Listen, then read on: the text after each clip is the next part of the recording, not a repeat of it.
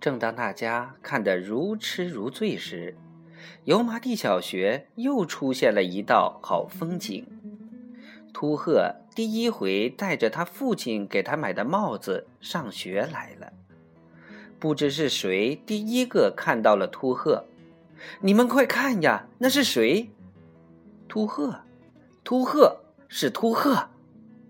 那时，秃鹤正沿着正对校门的那条路，很有派头的走过来。秃鹤瘦而高，两条长腿，好看倒也好看，但稍微瘦了一点。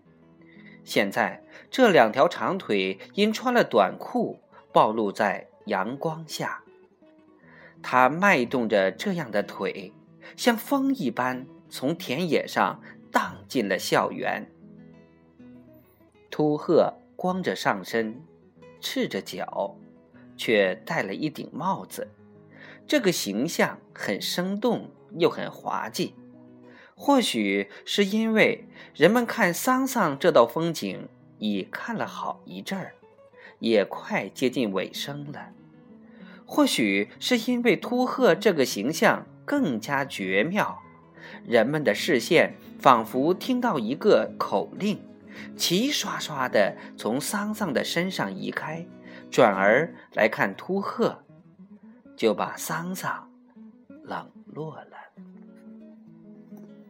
秃鹤一直走了过来，他看见这么多人在看他，先是有点小小的不自然，但很快就换到了另一样的感觉里。他挺着瘦瘦的胸脯，有节奏的迈着长腿，直朝人群走来。现在最吸引人的就是那顶帽子。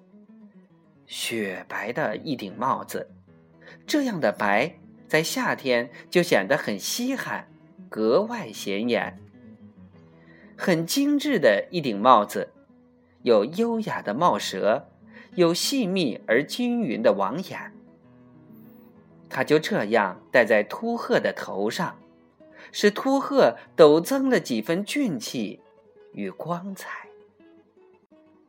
仿佛来了一位贵人，人群自动的闪开，没有一个人再看桑桑。桑桑看到梧桐树后的纸月，也转过身子看秃鹤去了。秃鹤就这样成了所有人眼中的明星。桑桑仿佛是一枚枣子。被人有滋有味的吃了肉，现在成了一枚无用的枣核，被人唾弃在地上。他只好拖着竹竿，尴尬的站到了场外。